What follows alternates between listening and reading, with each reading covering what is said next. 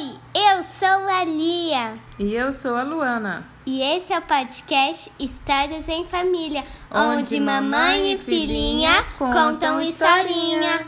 Bom dia! Hoje nós vamos ler o livro Malala e seu lápis mágico. É o livro especial para o Dia das Crianças que já passou faz um pouquinho de tempo. A gente está casada, mas espero que vocês gostem. Vamos começar? Esse livro foi escrito por Malala Yousafzai e as ilustrações são do Queiras Coet. E ele ganhou o Prêmio Nobel pela Companhia das Letrinhas. Vamos lá? Você acredita em mágica?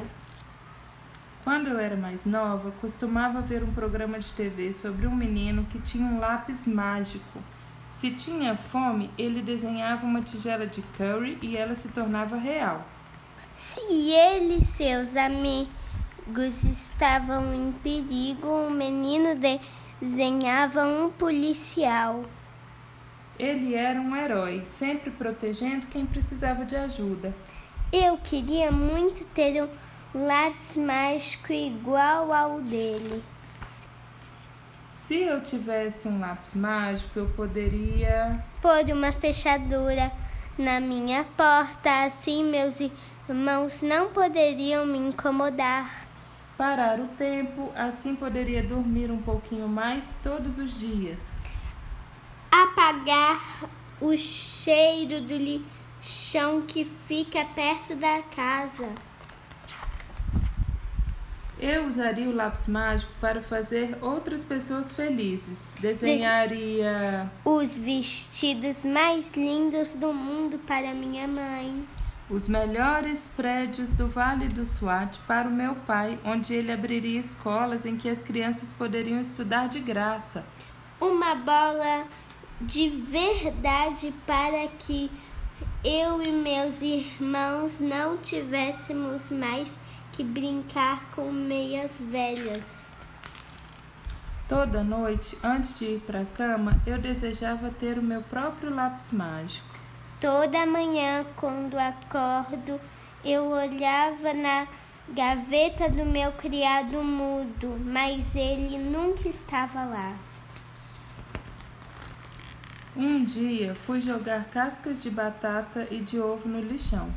Franzi o nariz, espantei as moscas e tomei cuidado para não sujar os meus sapatos. Então vi uma menina mais outros meninos da minha idade mexendo no lixo.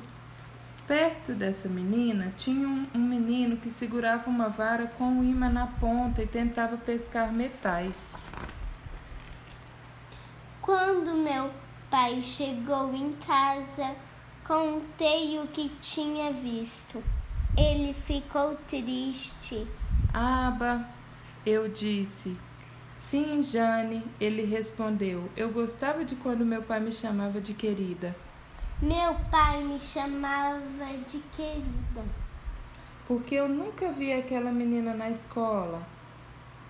Porque ele começou a dizer, então, feliz. Então fez uma pausa.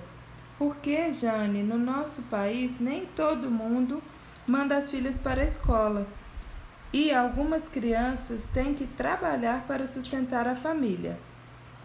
Algumas. Aquele menino, Aquele menino. aqueles meninos vão vender tudo, todo o metal que encontrarem.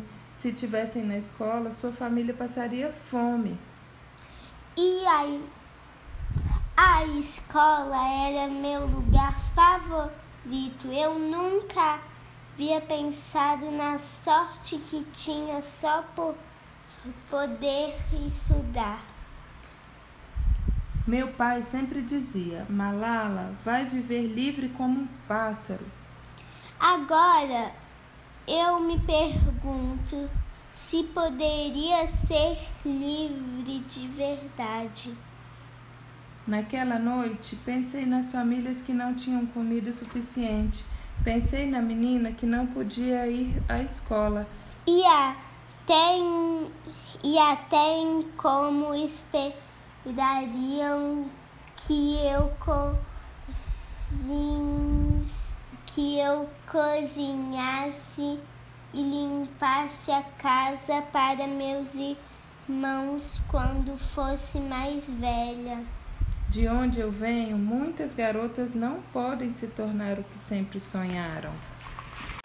Eu sabia que se eu tivesse um lápis mágico, poderia desenhar um mundo melhor e mais pacífico.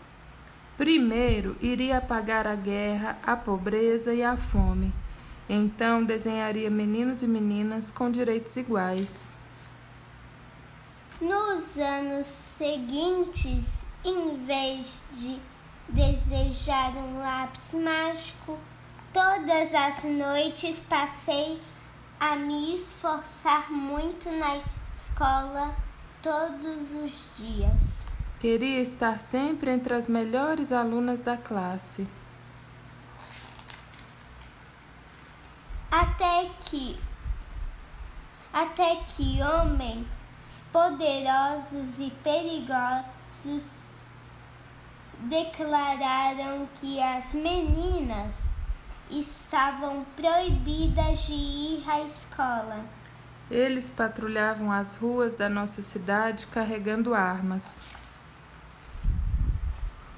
Uma a uma, as meninas pararam de ir à escola. Aba, onde estão todas as alunas?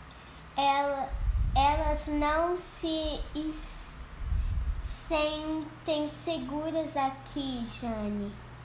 Como alguns poucos homens podiam impedir todas as garotas do nosso vale de ir à escola? Se mais pessoas soubessem o que estava acontecendo conosco, elas poderiam ajudar, pensei. Desejar não era o bastante. Alguém precisava falar, porque não eu. Por que não eu?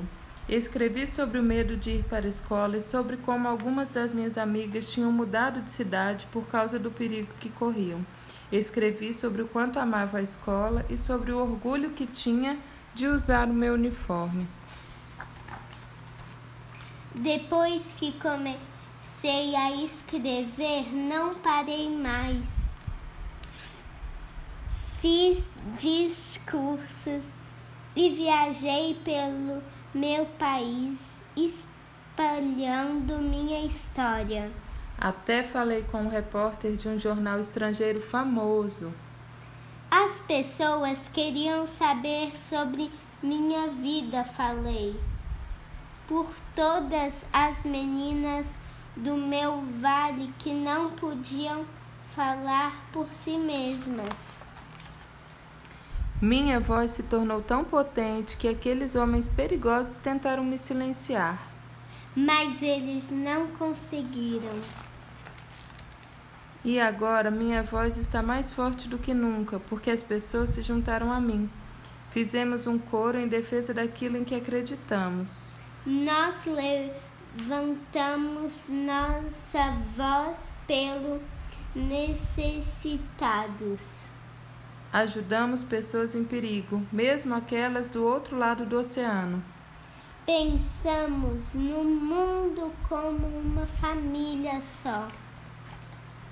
Você ainda acredita em mágica? Eu acredito.